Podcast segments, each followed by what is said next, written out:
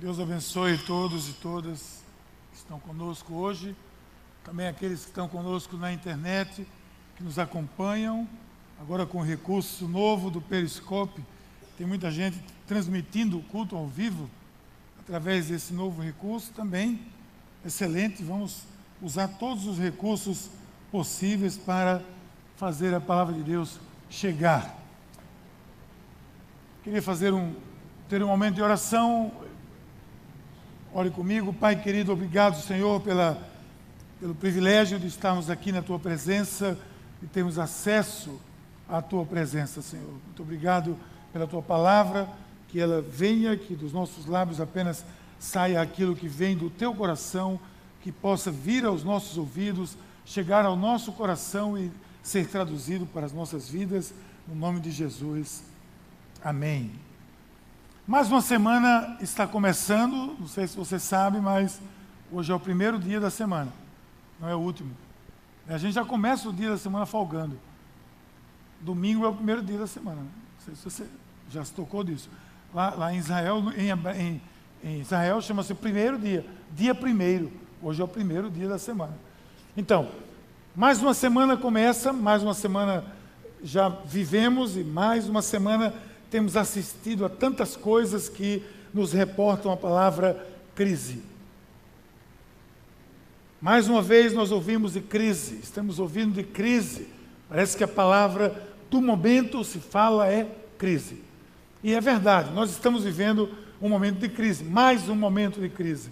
Crise é cíclico, é crises são cíclicas, elas acontecem, querendo ou não, elas vão acontecer, algum tipo de crise em nossas vidas. Nós não estamos imunes às crises nas nossas vidas. No entanto, como sociedade, como grupo de pessoas, como nação, como mundo, nós estamos vivendo também um momento de um tipo de crise. Eu diria que aqui entre nós, alguns tipos de crise. Nós estamos vivendo uma crise política incontestável que vivemos uma crise política, há uma crise de credibilidade política, há uma crise de credibilidade nos parlamentares, há uma crise de credibilidade nos políticos, há uma crise de credibilidade nos governos, em todos os níveis, está instalada, não tenha dúvida nenhuma. Há uma crise econômica, isso é inegável, você já começa a perceber no seu próprio bolso.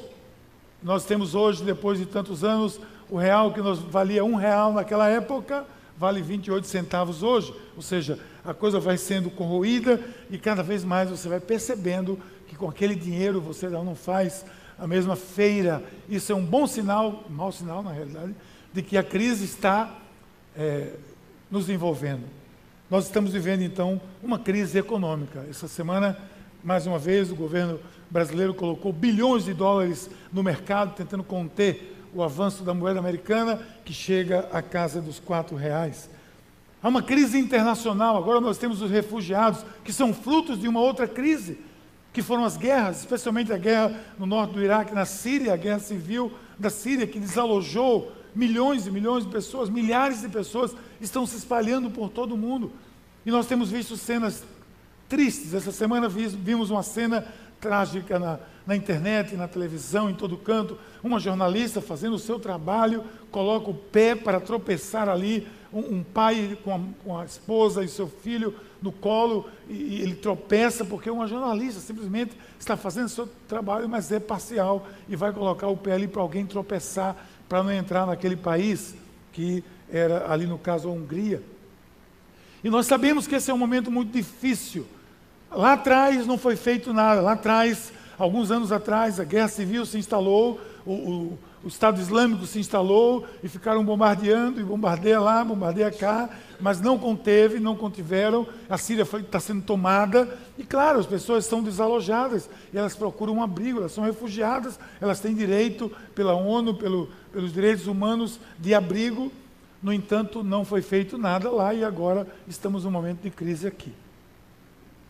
Eu sei que é um momento difícil, porque é claro que no meio desses milhares e milhares de refugiados, nós não somos inocentes para imaginar que esses, esses, essas organizações terroristas não estão infiltrando pessoas também no meio desses refugiados. Eles entram sem qualquer critério nos países. Aquilo que era tão difícil agora as pessoas estão entrando. É uma crise eu entendo os dois lados, é um momento muito difícil de decisões, e eu, eu percebi essa, essa semana, ainda vimos outra coisa trágica, foi uh, um grupo de refugiados recebendo alimento, mas eles rejeitando o alimento, aos gritos, eles rejeitavam, não queremos, não queremos isso, simplesmente porque nas caixas tinha uma cruz que era o alimento doado pela Cruz Vermelha, que é originalmente uma instituição cristã. E eles, como muçulmanos, até ali naquela hora, não queriam aquele alimento, rejeitavam aquele alimento porque vinha uma cruz naquela caixa. Eu acho até que os, os organizadores deveriam ter sido mais sensíveis e trocado as caixas, simplesmente tiravam as caixas. Ninguém aqui está numa guerra religiosa, ninguém está distribuindo alimento por causa da cruz, aquilo é apenas uma instituição, por trás dela está um serviço, o serviço seria prestado do mesmo jeito. Então, por que não tirar as caixas, colocar caixas de outro tipo para que aquelas pessoas pudessem receber na sua insistência de credo religioso estavam negando o alimento porque tinha uma cruz. Gente, isso é uma coisa gravíssima. As pessoas estão perdidas, o mundo está numa situação muito difícil. Nós estamos vivendo um momento muito difícil, é crise mesmo.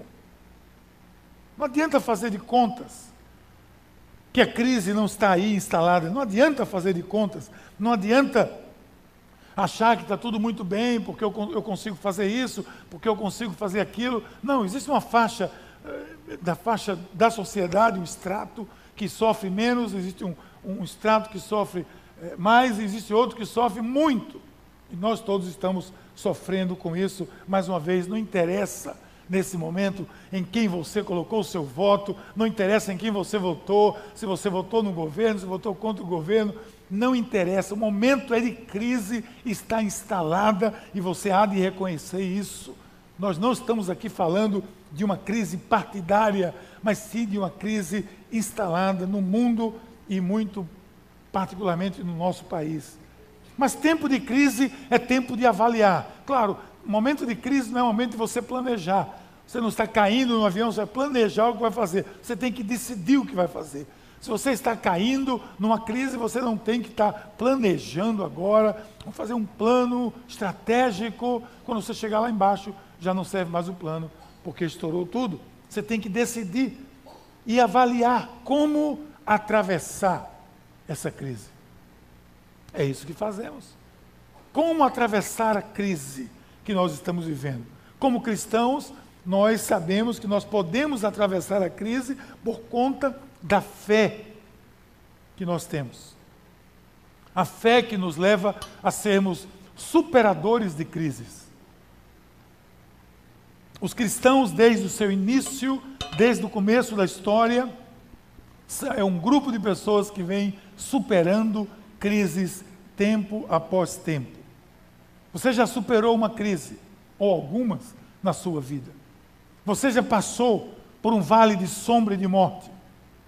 E você superou sabendo que a presença de Deus foi fundamental para que isso acontecesse. Você sabe como a presença de Deus foi essencial para isso.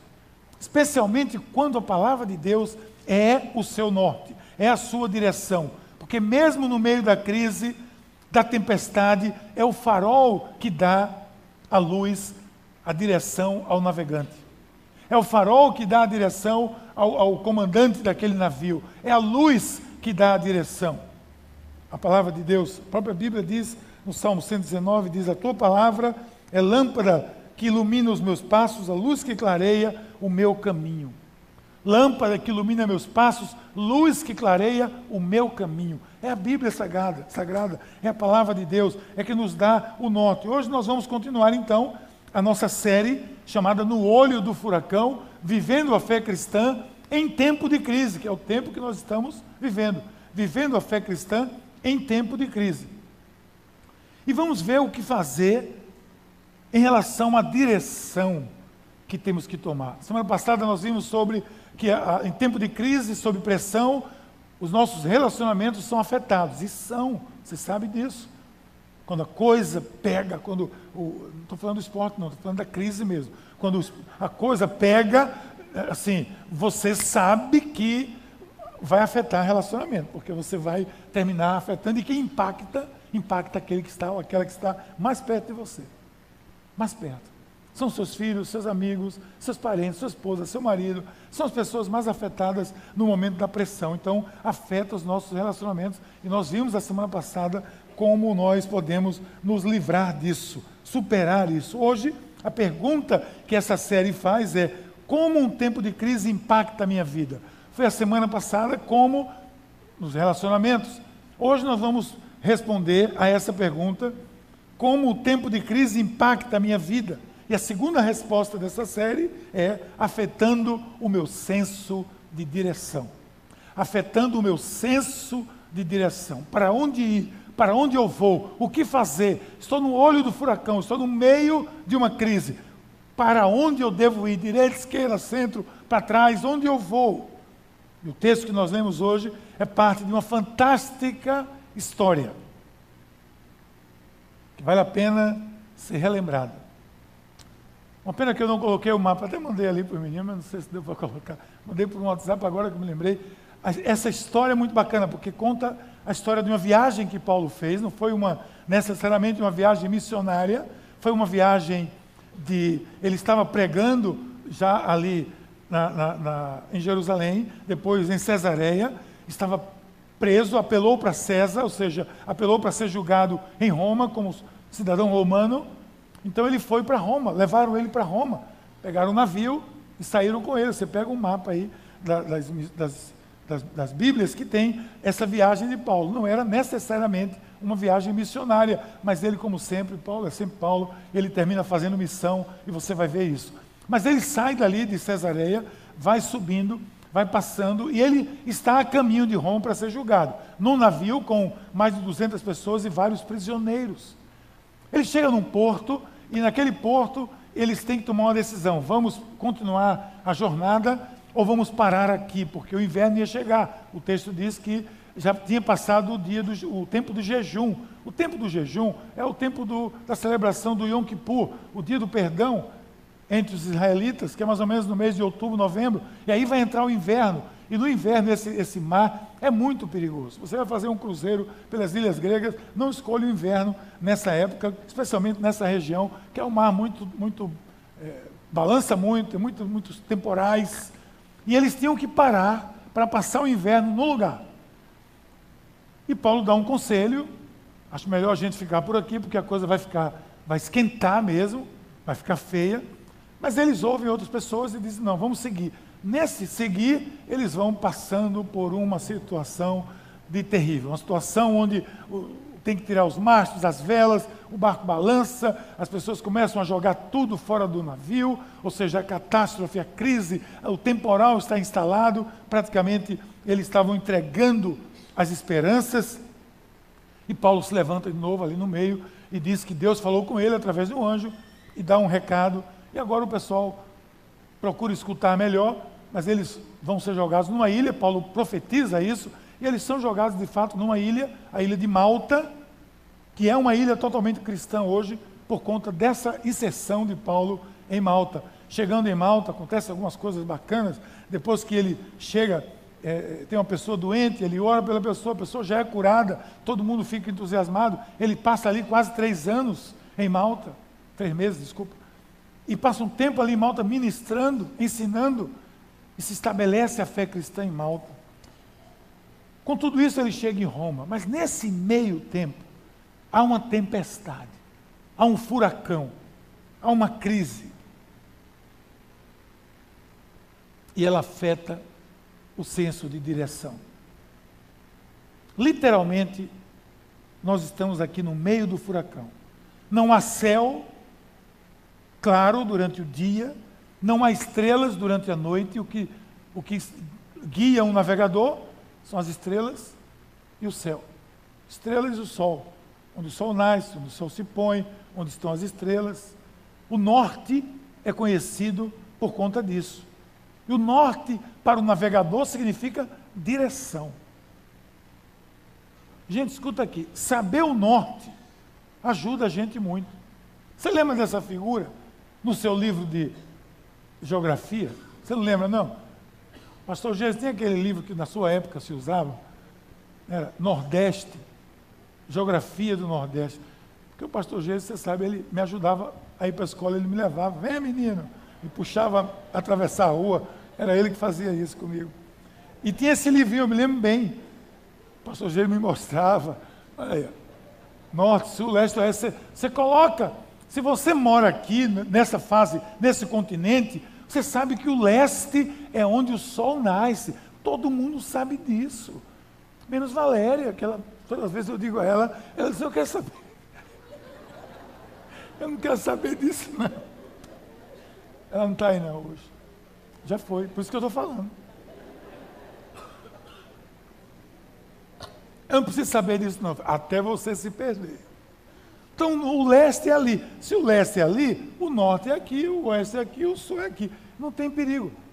Por isso que o senso de direção é dado pelos chamados pontos cardeais. Obrigado pela aula de geografia.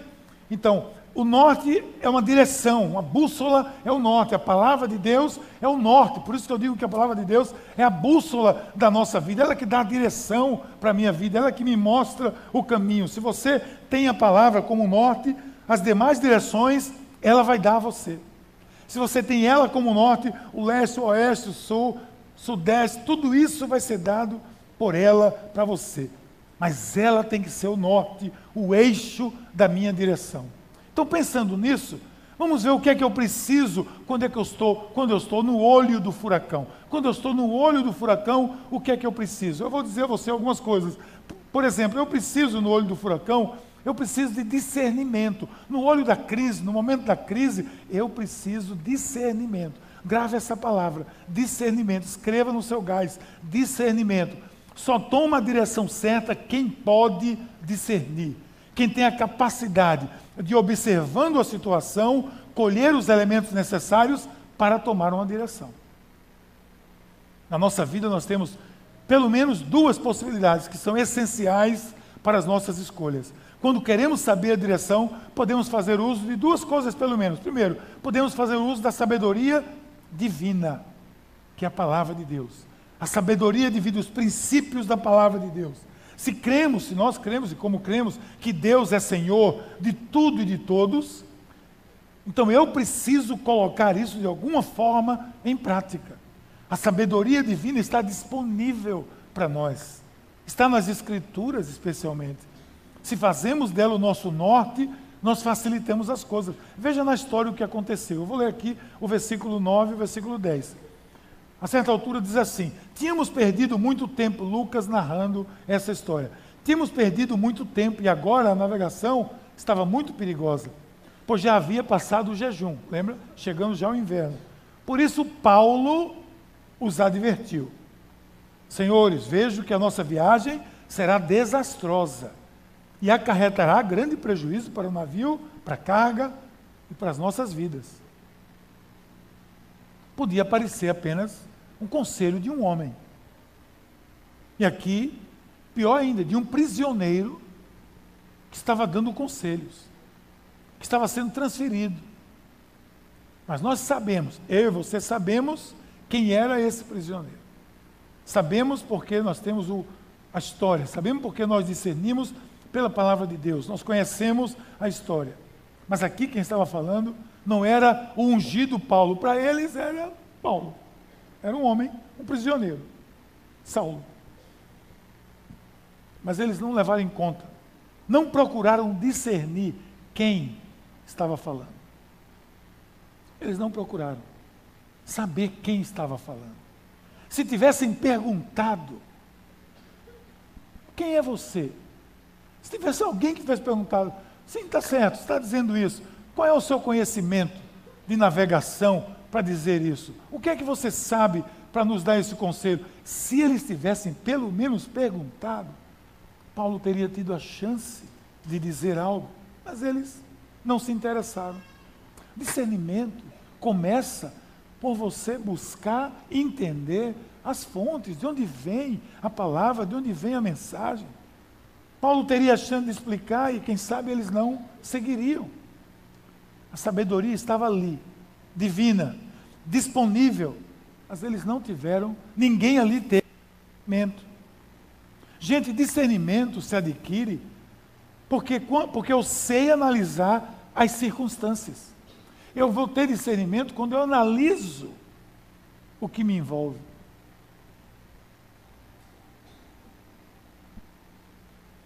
Eu enxergo os sinais. Eu avalio as fontes. Quer saber a direção para seguir no meio, no olho do furacão? Exercite discernimento, entenda a situação, não saia atrás de qualquer palavra, de qualquer profecia, de qualquer sentimento. Porque essas coisas se misturam muito e eu falo até de profecia mesmo. Nós cremos que há profecia? Ah, nós cremos. Mas ela é profecia, para mim, pela Bíblia, tem que ser como navegação costeira, tem que ter os pontos que testifiquem aquela palavra. Não é simplesmente uma pessoa que se levanta e vai dizer, especialmente quando diz com voz, voz diferente, eh, mais rouco do que eu sou, assim, e com um português diferente, e começa a ter um português melhor, começa a usar um, um, uma, uma, linguagem ao meio da corrigida, ao invés de nova versão internacional, eis varão que te, te falo. Peraí, bom. Meu irmão, o senhor está dizendo alguma coisa. Aí, ah, isso não é profecia, não. Tem que ser com entonação diferente. Então, tem que ter a testificação da igreja, tem que ter a testificação de outras palavras, e tem que ter a testificação da palavra de Deus. Eu não escuto qualquer palavra, não venha para mim, ninguém venha com qualquer palavra. Eu escuto, eu não vou rejeitar nada, eu vou discernir. Eu vou discernir o tempo, eu vou discernir o pano de fundo, eu vou discernir a fonte, eu vou discernir aquilo que está me vendo. Eu estou no meio do furacão, e vem alguém simplesmente e dá uma palavra, eu vou discernir, eu vou procurar. Quem está dando isso? Por que está dando isso? Como está fazendo isso? Qual é o sentimento que pode estar por trás disso? E alguém vai dizer, você está analisando muito. Eu disse, estou mesmo, porque a, a Bíblia diz, é, é, julgue a profecia, julgue toda a profecia, o que a palavra diz. E eu tenho que julgar, eu tenho que avaliar mesmo. Está na crise de escolha do marido, da mulher. É uma crise, não é não? Caso no caso, caso no caso. Olha para o pai dela e para a mãe dela, filho. Vai ser igualzinho. Vai ser parecido. Olha o que eu estou dizendo. Vocês estão vendo Gabriel aí. É parecido. Ele só é mais bonito que eu. Mas é sério, gente. Olha, olha na direção da sabedoria de Deus. Consulta a palavra, o contexto. Esse pessoal não precisava passar por nada disso que eles passaram, bastava escutar a sabedoria divina, ter discernimento para identificar, mas eles escutaram o quê? A sabedoria humana. Olha o texto. Mas o centurião, em vez de ouvir o que Paulo falava, seguiu o conselho de quem? Do piloto e do dono do navio, visto que o porto não era próprio. Do piloto e do dono do navio. O dono do navio falou, tem que ouvir. O dono da bola não mandava no jogo? Eu nunca joguei bola direito. Mas se eu fosse o dono da bola, eu era escalado. Pelo menos no gol, mas era escalado. Então o dono do navio disse: a gente não vai. O centurião, que era o chefe da guarda, disse: a gente não vai ficar aqui. Continuaram navegando. Seguiram o conselho do dono do navio, que aparentemente tinha, o que é pior, a opinião certa. Ele conhecia os portos. Ele sabia que o porto não tinha estrutura, e aí continuaram navegando. A sabedoria humana pode parecer visível, viável, lógica. Pode fazer sentido, mas nem sempre acerta. E por isso, eu e você temos que ter discernimento para saber fazer a escolha mediante o espírito e não as aparências. As aparências diziam que eles deveriam ser ouvidos, é verdade. Eram experientes, conheciam de navegação, mas Paulo tinha a palavra de quem conhece e quem domina as intempéries, os ventos. Chamou a atenção, mas eles não ouviram.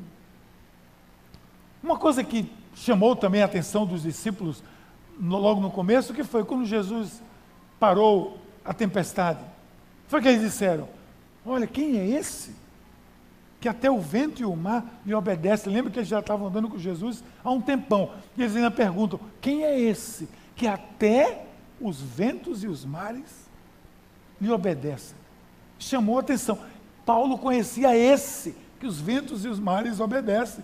Quando a gente não discerne, a gente cai no risco de escutar a lógica humana. A nossa tendência é essa. Mas não havia lógica para Moisés tirar milhões de pessoas do Egito e levar para dentro do deserto. Tinha alguma lógica nisso? Nenhuma. Tinha alguma lógica Gedeão sair tirando de tanto em tanto milhares de soldados até ficar com 300 e ganhar a batalha? Não tinha lógica nenhuma. Não havia lógica, até para nós, começar essa igreja aqui há, há tantos anos, alguns anos atrás, com 30 pessoas reunidas nesse lugar. Havia alguma lógica? Não. E a lógica não nos favorecia. Mas o discernimento supera a lógica. Quando existe e aponta para a sabedoria divina. E assim vai ser na sua vida. Assim vai ser na minha vida, será e tem sido. A direção a tomar deve ser vista com discernimento, juntando os fatos, buscando a palavra, as circunstâncias, aliando tudo com o norte de Deus. E assim o sol brilha, mesmo na tempestade. Ele não está brilhando em cima da nuvem? A estrela não está aparecendo em cima da nuvem? Nuvem é algo passageiro. Tem até uma música que diz aí, né? Eu sou nuvem passageira. Eu não sou, não. Mas as pessoas que cantam isso dizem que é. Porque é passageiro, a vida é passageira. Nuvem. Lembra que você ficava brincando quando era criança? Quando não tinha videogame, quando não tinha, não tinha nem Atari? Você ficava brincando que deitava no chão, ficava olhando, não era, doutor? Ficava olhando para o céu. Aí vinha a nuvem, o que é aquilo ali? É uma vaca. Estou é um, é um, vendo um elefante. Quem estiver vendo, 1 a 0 tal. Não tinha videogame, não tinha nada disso, brincadeira, computador, iPad, iPod, iPhone, não sei o quê. A nuvem passa. E passa rápido. Mas o sol está lá, brilhando. Mesmo no olho do furacão, você pode ter direção se você buscar sabedoria divina, com discernimento, sem impulsos humanos. Você pode superar a crise. Mas na nossa história nós vimos também que no olho do furacão a gente pode mesmo até perder a esperança. Porque as aparências vão levando você, você vai já, quem sabe, fraquejando. Você escuta por aí se dizer uma, uma coisa que eu não gosto, diz que a esperança é a última que morre. Mas eu entendo que para a fé cristã não é assim. A esperança não é a última que morre. A esperança nunca morre. A esperança não morre. A fé cristã é a, é, é a, fé da esperança. A fé cristã é a fé que me dá esperança, que me traz esperança. Então ela não morre para mim. Não aparecendo, diz o texto, versículo 20. Eles estavam desesperados, gente. Esse pessoal estava desesperado. Sem referência, sem sol para se guiar, sem estrela para se guiar. E o texto diz: não aparecendo nem sol nem estrelas por muitos dias, e continuando a bater-se sobre nós grande tempestade, e finalmente, olha o que ele. Lucas diz, Lucas, o crente, estava escrevendo esse diário. É o que ele diz. Finalmente nós perdemos toda esperança de salvamento. Eu fico imaginando ele, viu o quadro. Coisa está feia. Paulo, ninguém está ouvindo Paulo. Diz, tem uma palavra do Senhor, mas ninguém ouviu. Os caras estão ouvindo o dono do barco, estão ouvindo o centurião. Realmente, desse jeito, não tem esperança. Então o texto vai mostrar que eles estavam de fato desesperados. E é o que ocorre conosco também, muitas vezes. Quando nós estamos vivendo um momento de crise, no olho do furacão, desespero chega, não vejo saída, não enxergo nenhuma possibilidade de solução.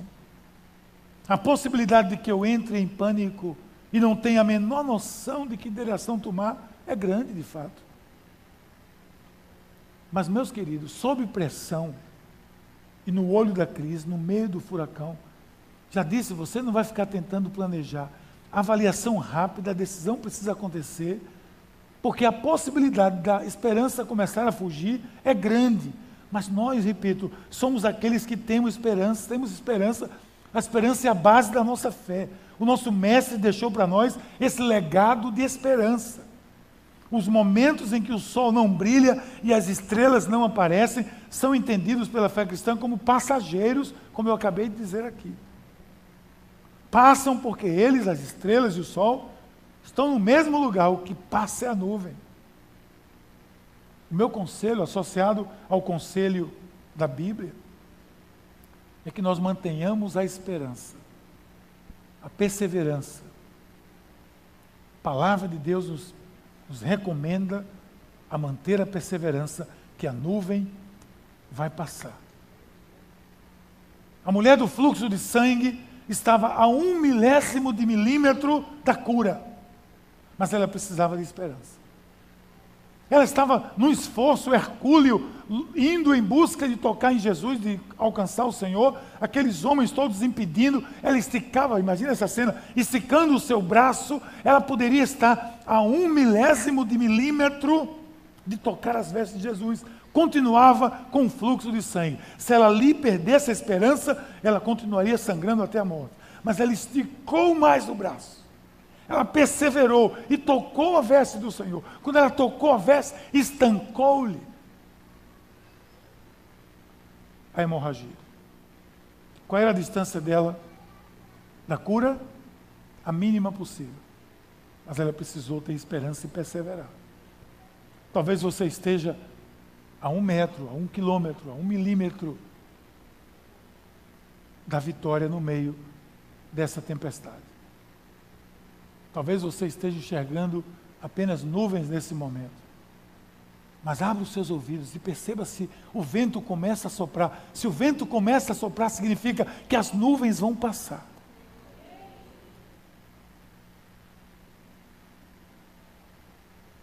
Não desista tem esperança. Mas também é importante, pela história que nós lemos, que no olho do furacão eu preciso escutar o conselho adequado. Gente, volto aqui a esse tema. Eu tenho que escutar o conselho adequado.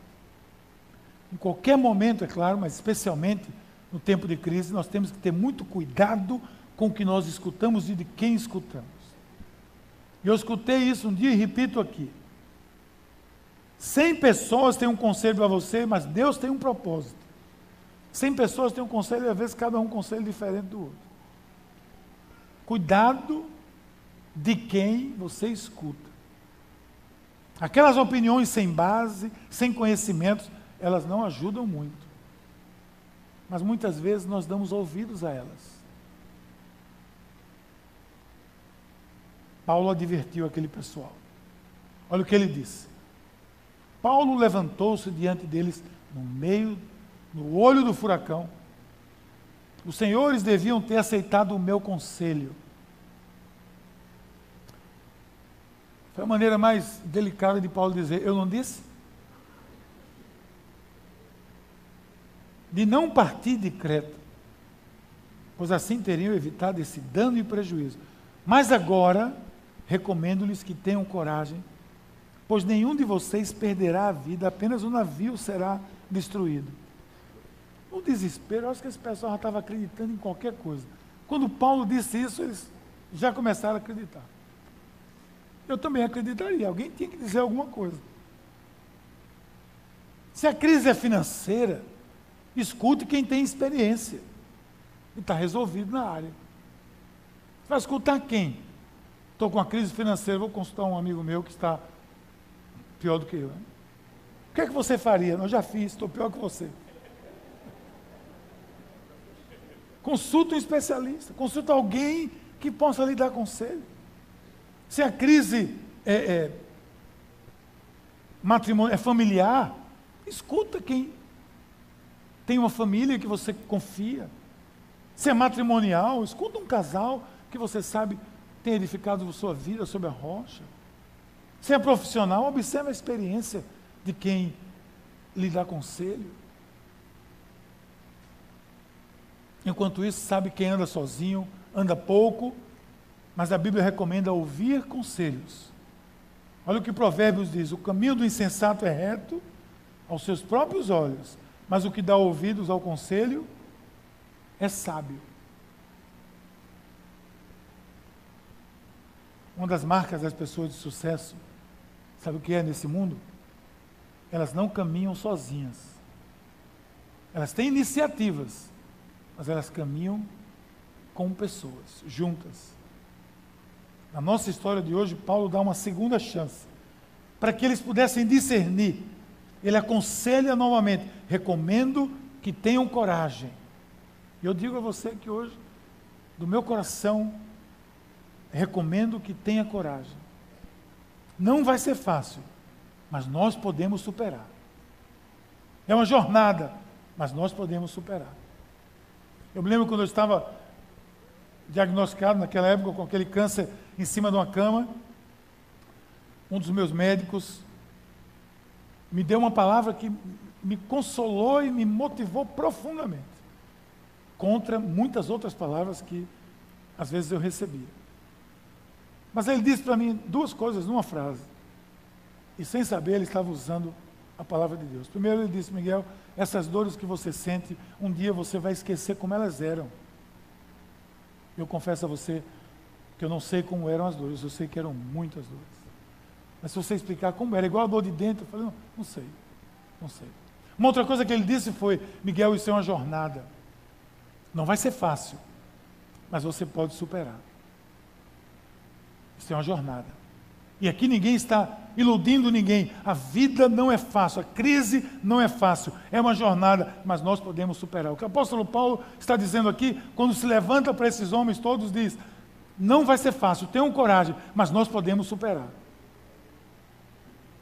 Talvez você precise ouvir isso novamente. E eu vou dizer: tenham coragem.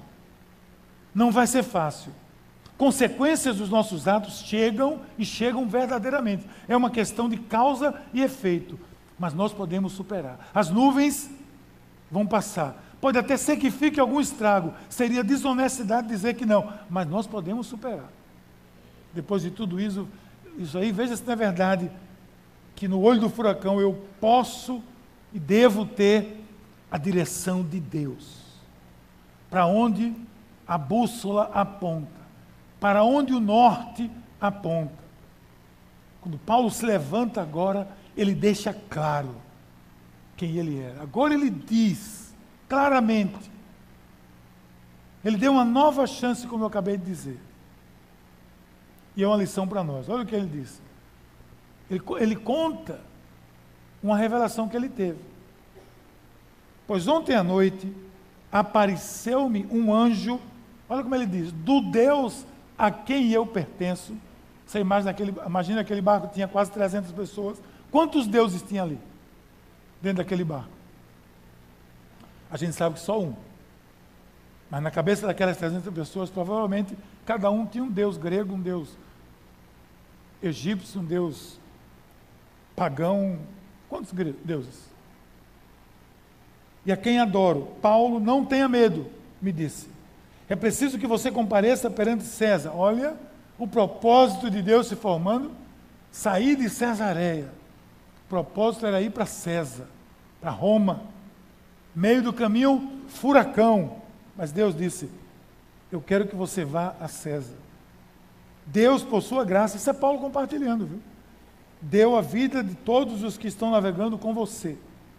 Assim tenham ânimo, senhores. Creio em Deus que acontecerá do modo como me foi dito. Devemos, olha profetizando, devemos ser arrastados para alguma ilha. Não é que eles foram mesmo? Se você continuar vendo o texto a partir do versículo 13, você vai ver que eles foram arrastados para um banco de areia em frente a uma ilha chamada Malta. De certa forma, foi uma ousadia de Paulo, no meio de tudo aquilo.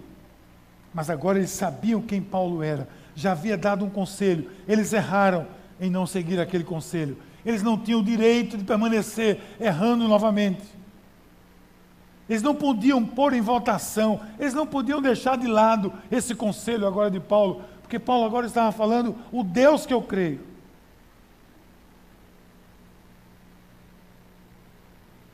Eu digo isso porque pode aparecer alguém dizendo a você que você deve escutar a maioria. E ouvir a maioria não significa sempre a direção de Deus.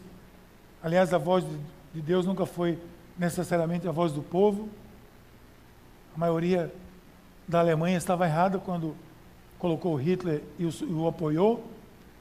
Muitas maiorias estão erradas, mas eu e você sabemos que no olho do furacão nós podemos ter a direção de Deus se nós escutarmos a sua voz. Preste atenção na história de hoje. Deus falou por Paulo. É Deus que fala pela palavra. É Deus quem fala ao meu coração e ao seu coração. É Deus quem exorta de tantos meios. Preste atenção. Preste atenção. A história de hoje me leva a concluir que no olho do furacão muitas coisas podem acontecer. Mas com discernimento, sem perder a esperança, escutando o conselho certo, eu vou entender a direção de Deus e vou chegar numa enseada segura, num porto seguro, que vai ser a malta da sua vida, vai ser a ilha da sua vida, que vai lhe levar ao propósito de Deus, que aqui no caso era Roma.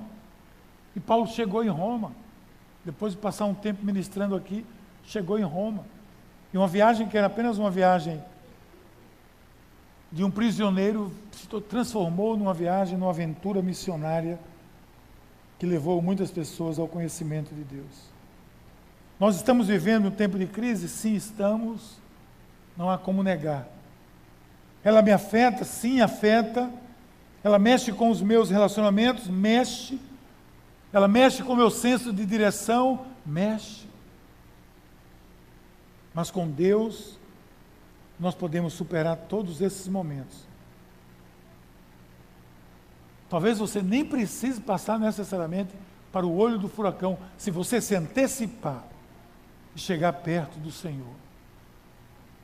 Isso talvez já vai desviar você da maioria dos furacões que poderiam vir sobre a sua vida. Essa é a escolha que cabe a você fazer.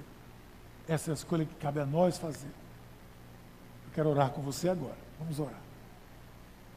Pai querido, muito obrigado, Senhor, pela tua palavra aqui ministrada. Obrigado, porque quando a tua palavra é aberta, Senhor, fala ao nosso coração. Obrigado pelo exemplo da vida desse homem ousado que dirigiu essa tragédia para um lugar seguro para que o teu propósito fosse cumprido. Assim seja, Senhor, nas nossas vidas, que a jornada da nossa vida seja para cumprir o propósito que tu tens para com ela, no nome de Jesus. Amém.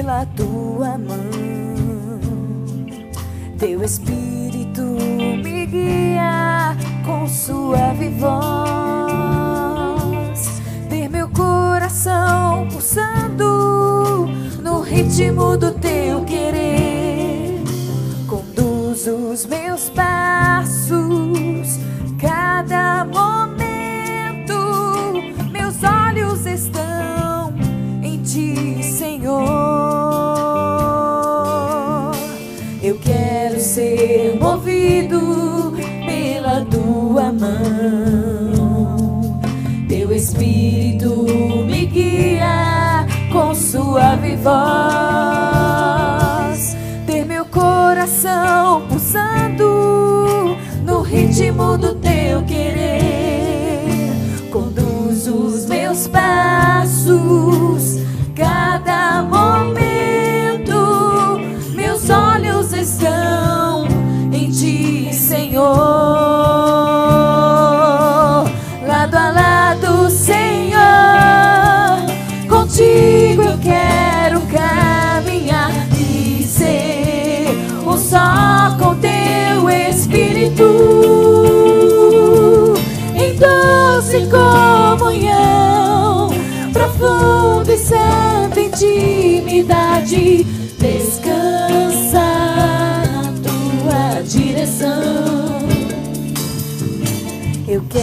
ser movido pela tua mão.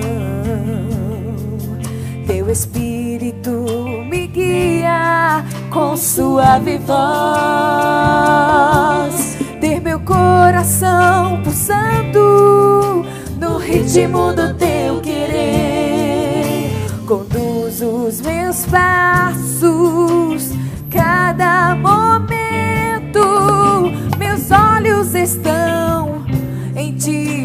我。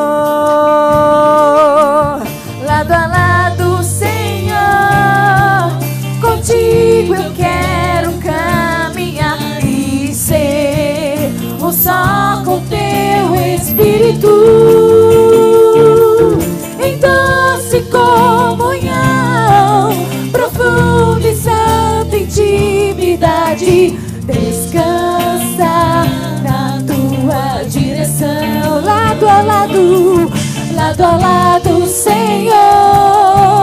Contigo eu quero caminhar e ser um só com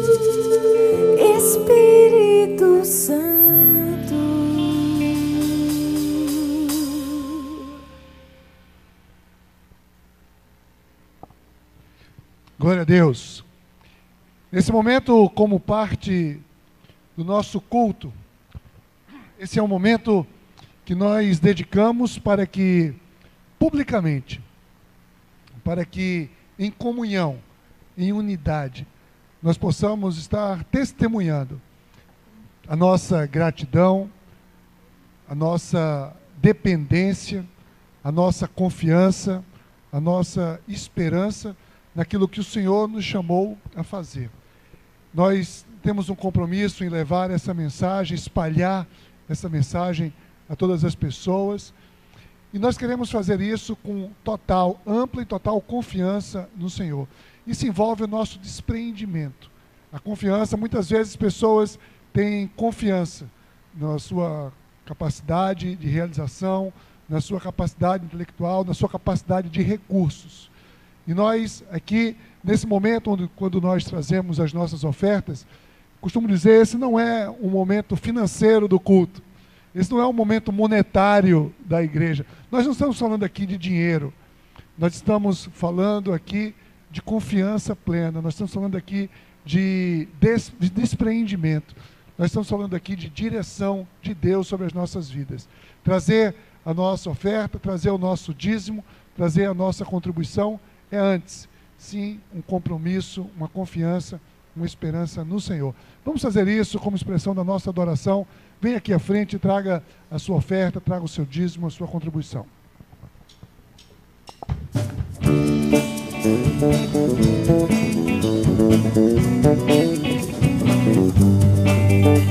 E agora que perto estás, tudo é diferente, muito diferente, Senhor. Vida mudou. Contigo quero estar para sempre. Agora que perto estás, tudo é diferente, muito diferente, Senhor. Já não sou mais o mesmo, minha vida mudou. Contigo quero estar para sempre.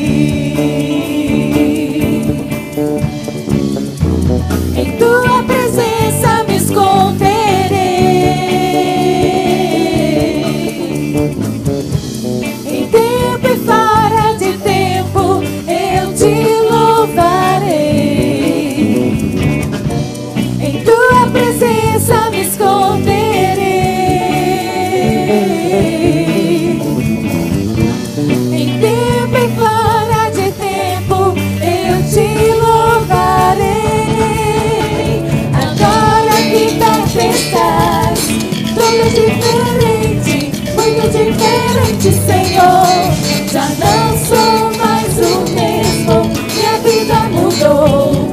Contigo quero estar para sempre. Amém. Graças a Deus. Nós queremos lembrar aqui aqueles que rendem ação de graças. Hoje nós temos um grupo de pessoas aqui. Se você rende ação de graças, o Marcos Júnior, Álvaro Neto, pela abertura, abertura da Seven Set, Min- Ministério de Cura, pela vida de Cessa, A2, pela vida de Carlos Henrique, Carolina e Levindo, Célula Verdade Absoluta, pela vida de Driele e Tony, Primo, Ana Maria e Juan, pela vida, pela conquista da casa própria. Amém. Saiu do, do BNH. Sabe qual é o melô do BNH? Aquela tua casa não é tua, nem é teu este lugar. Célula Tabernáculo, pela vida de Ana Paula Félix, Valdir, Marlete, Carla, Mônica, também por bênçãos recebidas. Se você rende ação de graças, vem aqui à frente, nós vamos orar ao Senhor, agradecer a Deus por tudo aquilo que temos dele recebido.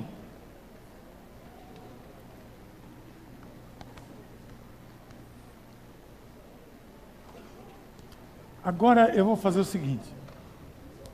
Pode vir aqui para cima. Pode ficar sentado ainda. Que nós vamos render ação de graças também. Estamos rendendo pela, pela ação que fizemos ontem como igreja no shopping Recife.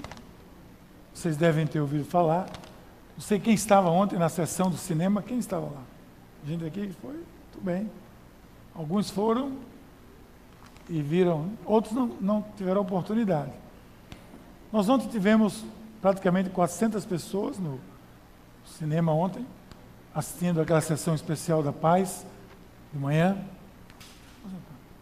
Vou sentar que eu vou mostrar um negócio aqui, você vai gostar. E aí, depois é que veio ainda, né, teve a sessão, teve pipoca, refrigerante, teve uma palavra depois, um filme, é um filme cristão, eu recomendo, não somente assistir, mas levar pessoas, edifica bastante o filme. Mas depois, você sabe, a gente planejou aquela ação lá no shopping, chamado um flash mob, que o pessoal chama de flash mob. E o flash mob é uma surpresa. Não é nada que seja legal, mas é surpresa. Não pode ser planejado. Se for planejar, claro que a diretoria do shopping não vai querer fazer. Mas não é ilegal. Cantar não é ilegal em canto nenhum. Então nós fomos, as 400 pessoas. Foi uma coisa muito organizada. Que saísse todo mundo. Imagina sair 400 pessoas. Todo mundo. oh, era o rolezinho da paz. Todo mundo ia achar que. A igreja faz rolezinho no shopping Recife. Aí não, não deu. Então organizou-se tudo.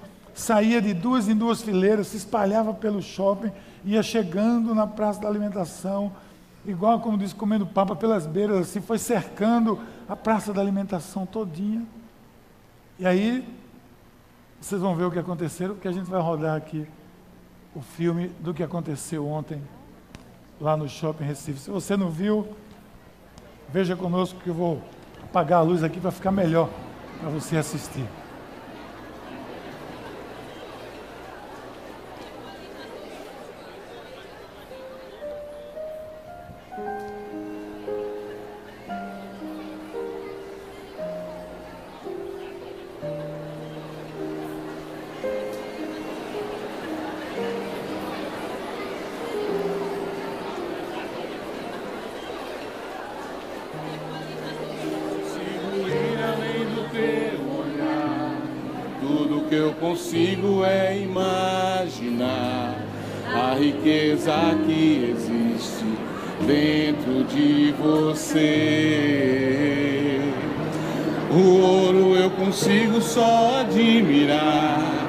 Mas te olhando eu posso a Deus adorar. Sua alma é um bem que nunca envelhecerá. O pecado não consegue esconder a marca de Jesus que existe em você. O que você fez ou deixou de fazer não mudou em mim. Deus escolheu você. Sua não está naquilo que você possui ou que sabe fazer. Isso é mistério de Deus você. Você é o espelho que reflete a imagem do Senhor. Não chore se o mundo ainda não notou. Já é o bastante Deus reconhecer o seu valor. Você é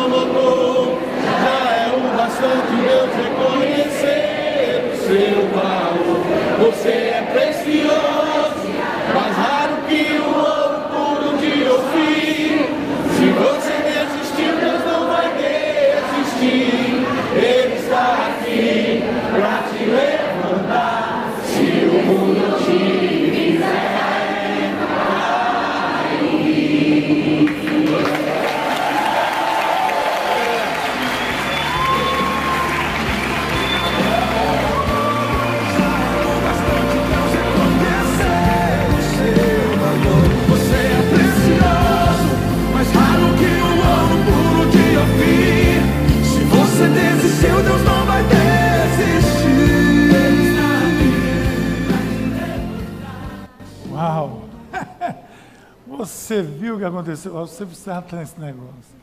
No próximo você tem que ir. Você não pode. Você, você não vai ser o próximo, né? Porque o pessoal está dizendo, vamos para o Shopping Rio Mar agora. Aí tem que ser muito mais gente, né? Aquela praça de alimentação lá é gigante, né? Eu acho que já estão de olho. Quando é que eles vêm para cá? Alguém disse na hora do almoço, passaram uma mensagem para a gente dizendo assim: Eu estou morrendo de rir comigo mesmo aqui, foi Simone. Que eu estou vendo segurança aqui na hora do almoço, eles estão tudo assim, tudo procurando, de olho aberto. Assim.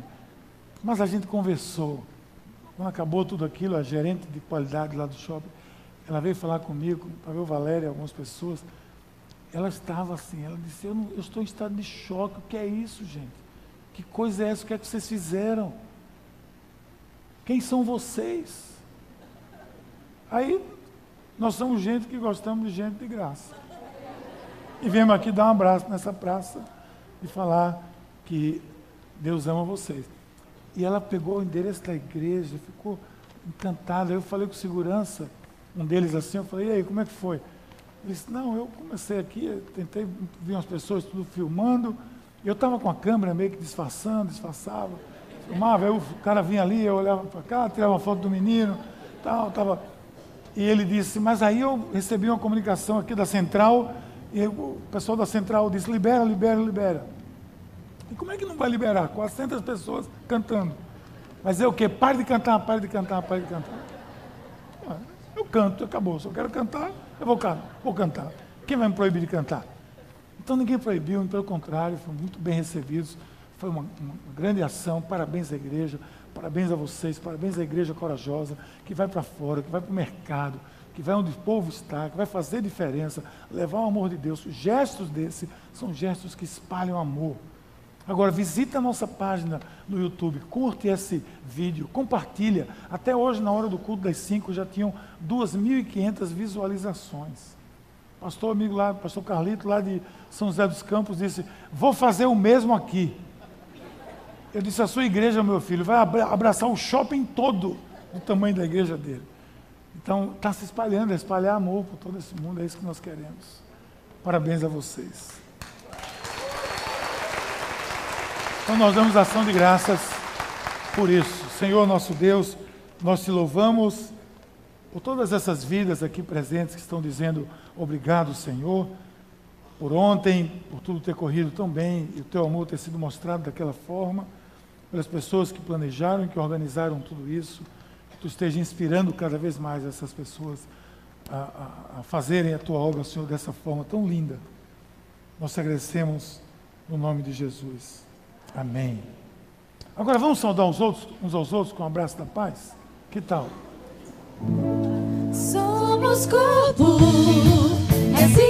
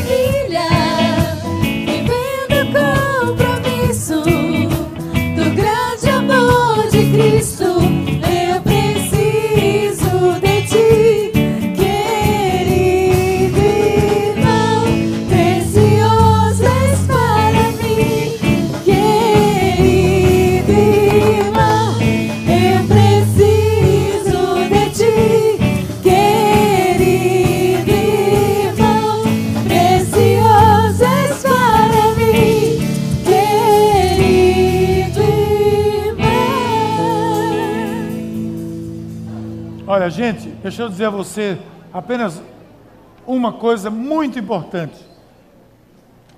Se você nunca disse sim a Jesus, num momento na sua vida, se você nunca aceitou Jesus como Senhor e Salvador da sua vida, nunca tomou essa decisão, eu queria encorajar você a fazer isso, porque isso é o que vai dar acesso a você, a vida eterna.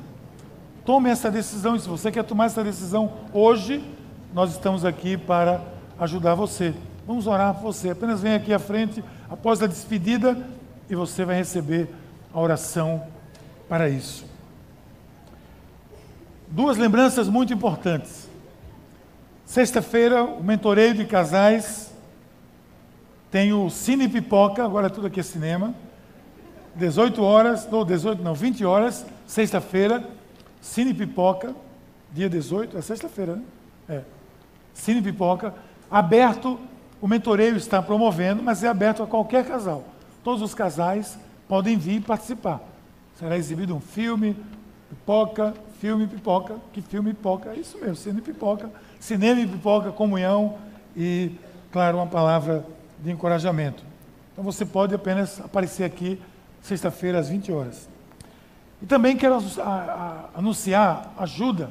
O nosso Ministério do Louvor tem o Ministério Garagem, que faz missões. Então nós estamos indo fazer missões agora em João Pessoa, no próximo sábado, 26, sábado 26, vai o grupo, vai, passa o dia todo numa igreja, várias igrejas participam disso, onde eles ministram sobre louvor, adoração, compromisso, integridade, artes, tudo isso, uma beleza de ministério. Isso tem um custo, eles estão se cotizando para isso, estão vendendo alguns, algumas coisas ali, DVD ou CDs e outras coisas mais. Você pode adquirir e participar, ajudando essa ação missionária do garagem do nosso Ministério de Adoração e Artes. Então faça isso, ajude. Vai ser ajuda missionária que nós vamos servir ao Senhor lá em João Pessoa. Vamos orar? Pai querido, muito obrigado, Senhor, pela tua mão. Pedimos que a tua bênção, a bênção do Deus Onipotente, do Pai, do Filho e do Espírito Santo, repouse sobre todos nós, hoje e eternamente. Amém. Ide na paz de Cristo, sede corajosos e fortes no testemunho do Evangelho entre todas as pessoas e servi ao Senhor com alegria no poder do Espírito Santo. Aleluia. Fichas do cursilho ali fora. Se você tem alguém ainda para levar, pegue uma ficha e traga.